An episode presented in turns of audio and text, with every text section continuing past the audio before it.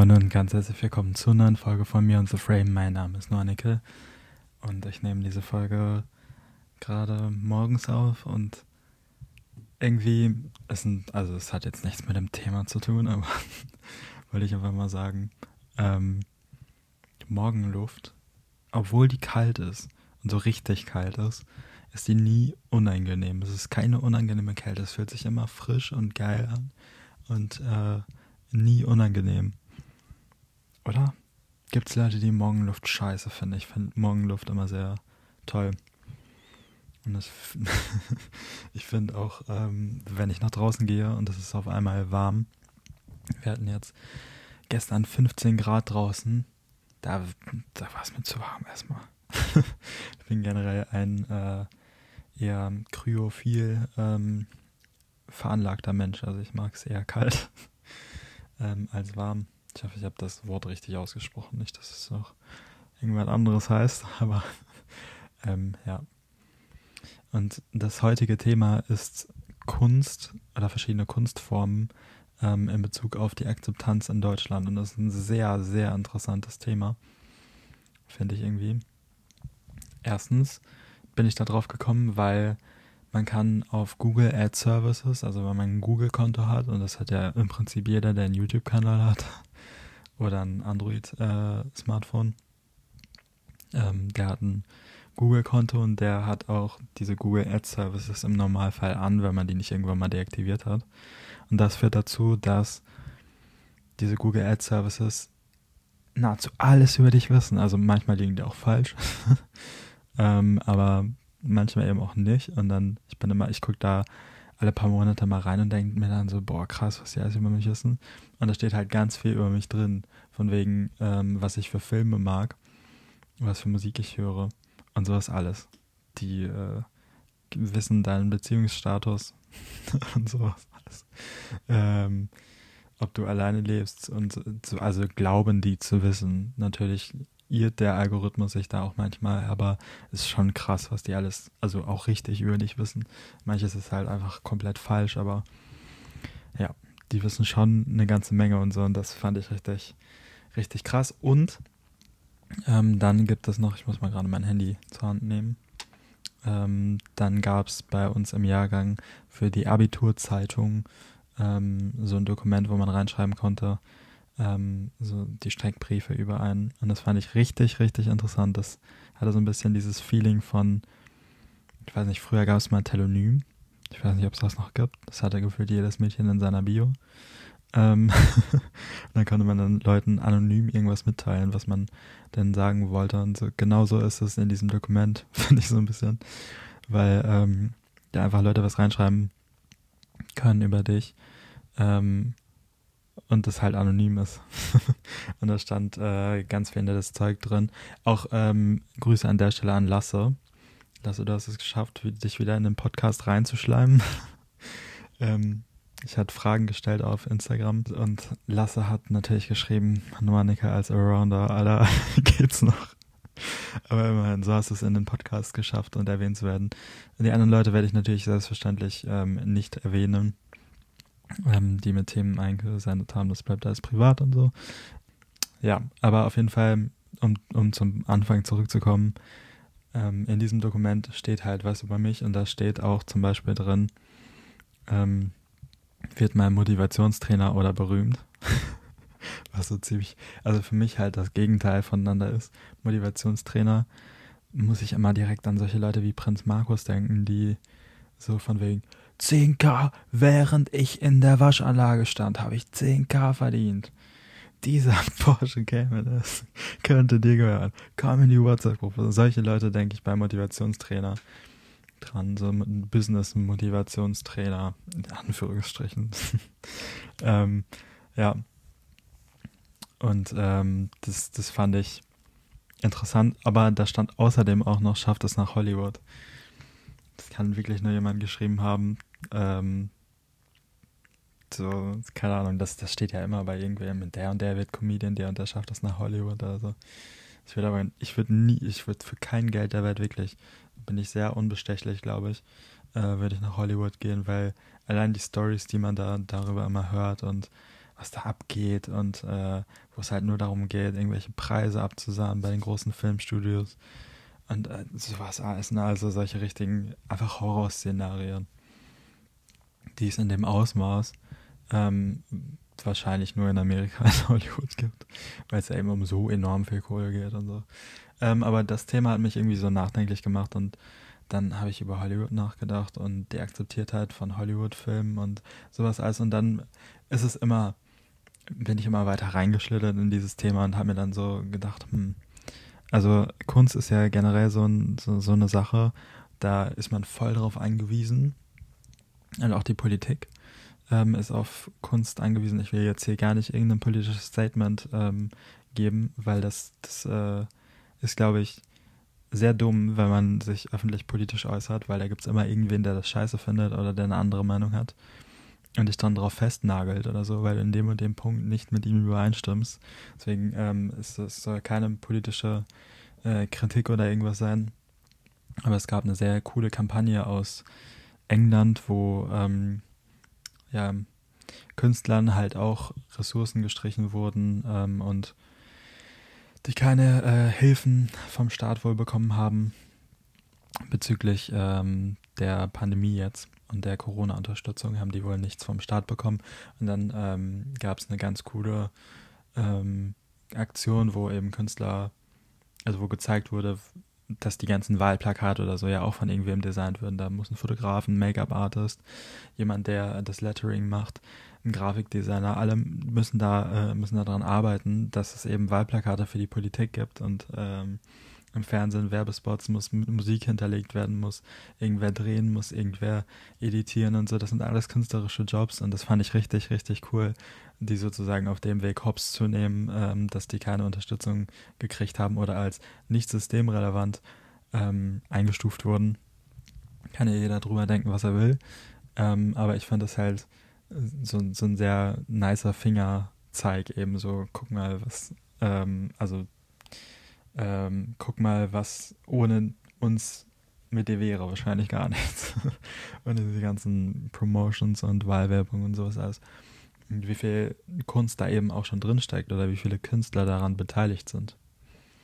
Ja, jetzt komme ich mal zum ersten Punkt, der geschrieben wurde ähm, in den Fragensticker auf Instagram, wo ich gefragt habe vor, boah, ich glaube, das ist schon locker eine Woche her oder so, ich kann mich da nicht mehr richtig dran erinnern. Ähm, ja. Also der erste Fragensticker war, deutsche Synchronisation ähm, ist total überbewertet. Finde ich auch. Finde ich auch, muss ich ganz ehrlich sagen.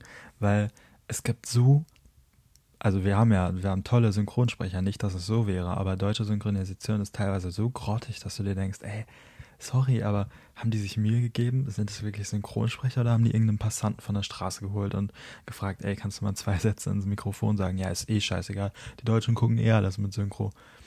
So nach dem Motto. Ich bin auch nicht so wirklich Fan von Sachen im Original gucken, es sei denn, es sind jetzt irgendwie leicht verständliche Sachen oder so, aber wenn, wenn ich mich da abmühen muss, weil die Darsteller auf Englisch gefühlt alle flüstern oder so, dann gucke ich das nicht im Original.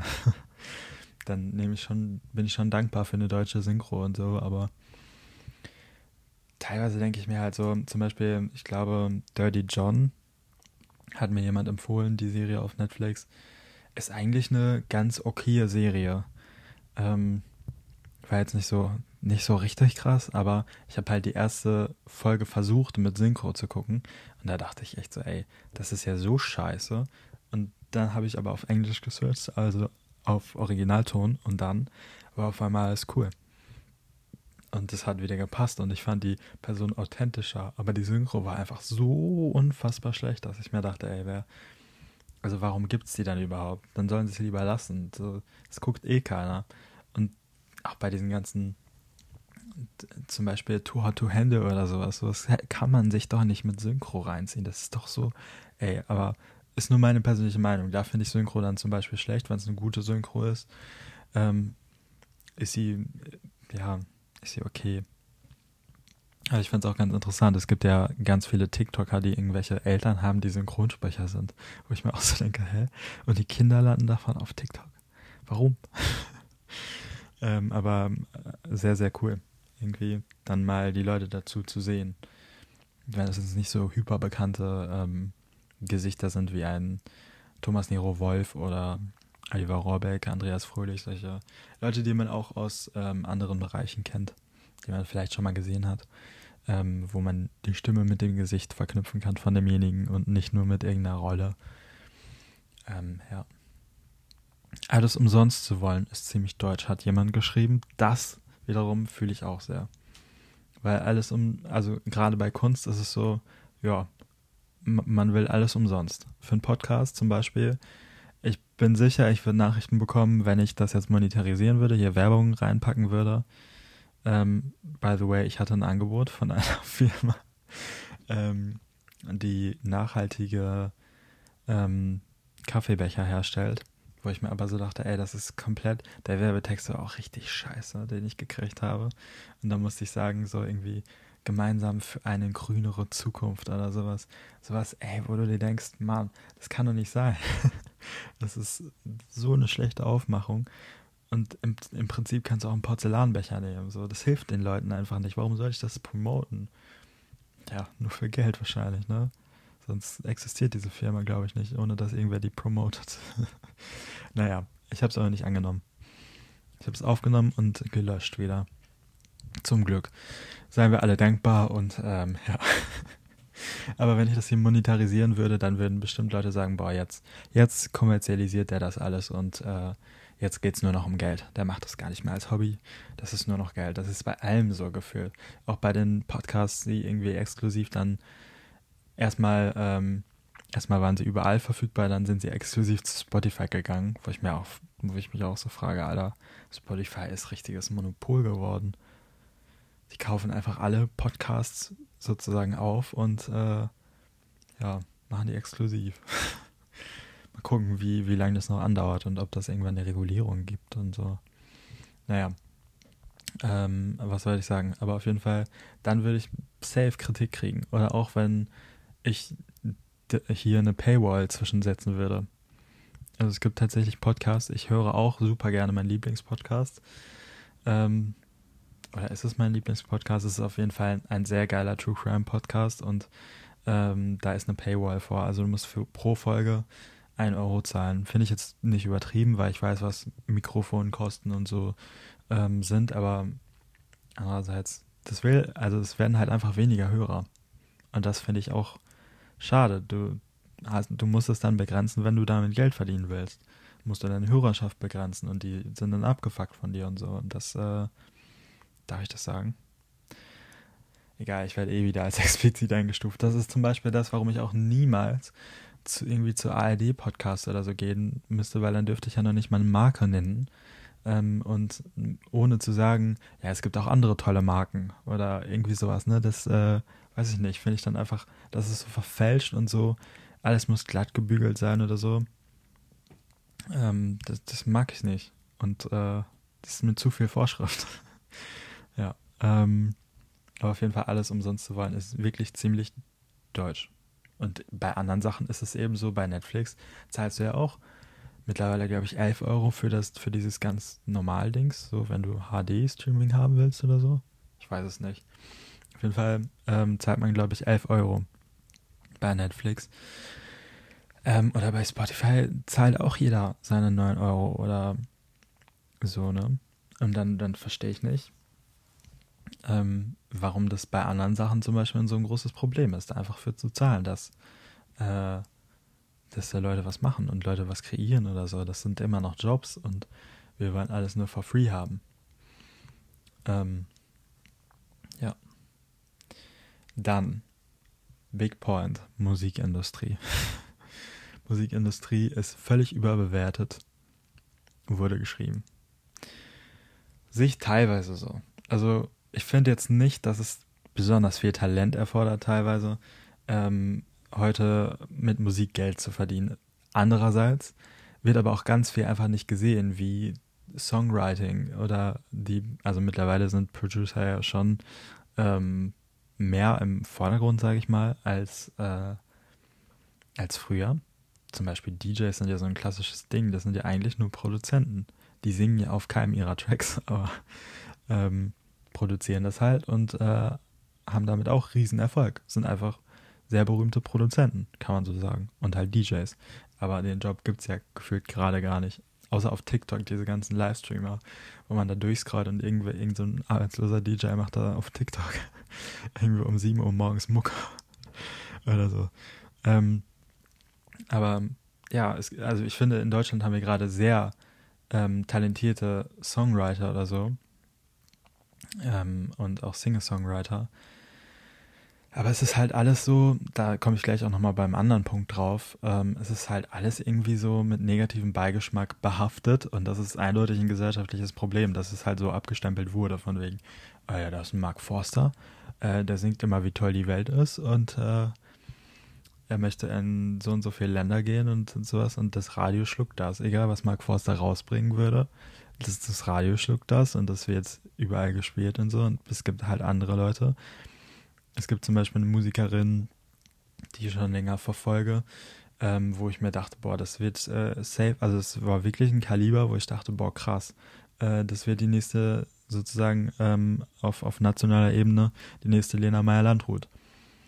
Ähm, und, und wo ich dann dachte, boah, krass, also die, wenn die den Song rausbringt, und der hat früher halt immer so Demos gemacht ähm, und dann auf YouTube hochgeladen und da dachte ich immer so, boah, krass, wenn die irgendwann mal ins Studio geht, das vernünftig aufnimmt und äh, so dann, die wird die den krassesten Hype haben, ne? Mittlerweile. Ähm, also es gab einen Song, wo ich dachte, boah, ey, das, das wird's. So der Art. Ähm, so begabt und äh, also Songwriting-mäßig so begabt.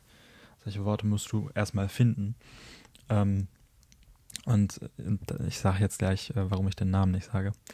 Und jetzt zwei Jahre später ist der Song rausgekommen. Und ich dachte mir, boah, das ist so, wirklich so unfassbar gut gewesen. Und dann scheitert es einfach an der Produktion. Und das ist, ja, irgendwie, du brauchst nur vier Harmonien aneinander rein und hast einen simplen Popsong, der im Radio funktioniert. Aber das ist halt nicht alles. Oder du, du hast halt einen wunderschönen Text, aber ja, wenn, wenn halt die Produktion kacke ist, dann kann sie auch nichts mehr machen. Dann klingt die Demo mit der Gitarre von vor zwei Jahren besser als das Original, was hinterher auf Spotify kommt. Und dann läuft es halt nicht. So, das ist halt mit der Musikindustrie irgendwie so das Ding.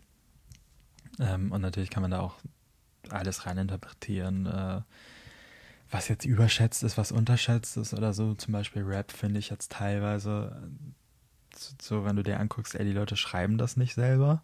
Die Leute lassen das für sich produzieren. Das ist in anderen Genres bestimmt genauso, aber bei Rap ist es halt so das klassische, boah, ja, die machen ja nichts selber, machen damit voll viel Asche, zwei Songs pro Woche, so nach dem Motto. Ähm, und das, das, äh, fällt einfach mehr auf, sagen wir so. Ähm, weil ja jeder darauf achtet, ob es Ghostwriter gab oder sowas. Dann, next point. Ähm, Malerei. Finde ich, ist die unterschätzteste Kunstform überhaupt, gerade in Deutschland. Ähm, weil ich finde, das muss auch. Ich habe ein Praktikum bei, der, bei einer Künstlerin gemacht. Ähm, vor zwei, drei Jahren. Nee, es muss, es ist schon sogar schon länger her. Vier Jahre. Vier Jahre? Krass. Ähm, ungefähr vier Jahren ähm, habe ich ein Praktikum bei einer Künstlerin gemacht. Und es war insofern halt richtig, richtig interessant, weil die einen super Blick für alles, also das, ähm, die, die verdient ihr Geld mit Bildern und hat einen super Blick für so ihr Umfeld. Wir sind zum Beispiel in eine Stadt gefahren, ähm, um Bilder von ihr ausstellen zu lassen oder abzuholen, ich weiß es nicht mehr genau. Und sie meinte, ja, ab jetzt werden die Häuser grün. Und da, da waren wirklich voll viele grüne Häuser, aber mir wäre es halt niemals aufgefallen, weil warum wer achtet darauf im Vorbeifahren, was für eine Farbe die Häuser haben oder so. Und das ist halt eine Beobachtungsgabe, wo ich so dachte, boah, krass. Das, äh, so aufmerksam musst du erstmal durch die Welt laufen. Ich wäre da dran vorbeigegangen und dachte so, hm, oh. also ich hätte nicht mal bemerkt, dass die alle grün sind oder so in einer ähnlichen Grünfarbe gestrichen worden waren oder so. Ja. Ähm, und deswegen Malerei ähm, geht ja auch der Trend dahin, von wegen keine Originale mehr kaufen, Kopien kaufen, Ähm, andererseits denkst du dir aber auch bei manchen Sachen so, ja, der hat einen Pinsel irgendwie aufs, auf äh, die Leinwand geschmissen und dann 3000 Euro dafür gekriegt, wenn nicht 20.000. So, das ist halt einfach Kunst. Du hast keine, keine, ja, kein, kein Maßstab, wo du das dran messen kannst, ob das jetzt besonders viel wert ist, besonders wenig wert ist, ob das Kunst ist, ob das keine Kunst ist. Das ist einfach, das verschwimmt für mich komplett. Ähm, und da werde ich auch gleich nochmal drauf zurückkommen. Nächster Punkt, der mir geschrieben wurde. Autoren, die Bücher schrieben, steht hier, schreiben, wenn, ne? Ähm, oder die halt jetzt im Ruhestand sind, dann haben sie früher Bücher geschrieben. Ähm, Autoren, die Bücher schreiben. Autoren, die Bücher schreiben. Autoren. Autoren einfach, ja. Ähm, Finde ich auch unterschätzt, muss ich ehrlich sagen. Ähm, Gerade weil die sich ja die ganzen Sachen ausdenken und das, das, weiß ich nicht, wie viele Leute interessieren sich dafür, so ja, wer hat die Charaktere im Fernsehen sich ausgedacht? Weißt du, die Darsteller, die das einfach nur interpretieren, diese ganzen Sachen, die auf dem Blatt stehen. Also klar, natürlich ist das Kunst und natürlich ist das, sage ich mal, viel wert, aber dementsprechend kriegen die Erfinder dieser Charaktere wesentlich weniger Aufmerksamkeit, sowohl mediell als auch von irgendwelchen Leuten, ähm, sagt ja jetzt keiner, boah, die, ähm, die und die Autorin von der und der Serie ist richtig krass oder so, ne? Das sagt ja keiner. Sagt jeder, boah, die und die Hauptdarsteller, die, die und die Hauptdarstellerin ist krass oder so. Ne? Sagt ja jeder. Ähm, dann nächster Punkt. Boah, da, da möchte ich gerne drauf eingehen. Deutsche Filme sind scheiße. ähm, jein. Ich finde, was, also was ich richtig schlimm finde, ist deutsches Fernsehen. Da denke ich mir manchmal, ey, es sieht nicht geil aus. Es kostet unfassbar viel Geld. Da laufen Leute rum, wo du dir denkst, ey, komm, die brauchen doch einfach nur Geld. Gib denen doch Geld, dann sollen die zufrieden sein, aber dann sind sie wenigstens nicht im Fernsehen. So. Gib denen doch einfach so eine Pauschale und dann, was weiß ich, hauen die endlich ab. Aber deutsches Fernsehen finde ich tatsächlich viel grausamer als deutsche Filme. Und über deutsche Filme wird sich so viel beschwert und das kann ich nicht nachvollziehen. Es gibt teilweise in Deutschland Filme, wo ich sagen muss, ey, das ist cool. Das hebt sich ab. Das ist nicht 0815, dass äh, das ein Krimi ist und der ähm, sieht dann genauso aus ähm, wie jeder 0815 Krimi. Nämlich irgendwie alles ist dunkel, es ist gefühlt immer grau wenn es Licht gibt, ist der Lichteinfall immer grünlich, äh, so, so dunkelgrünmäßig. Äh, dann im Verhörraum ist auch keine richtige Beleuchtung bei so einem klassischen Krimi oder so. Das ist dann alles für mich so, das sieht so nach ZDF aus.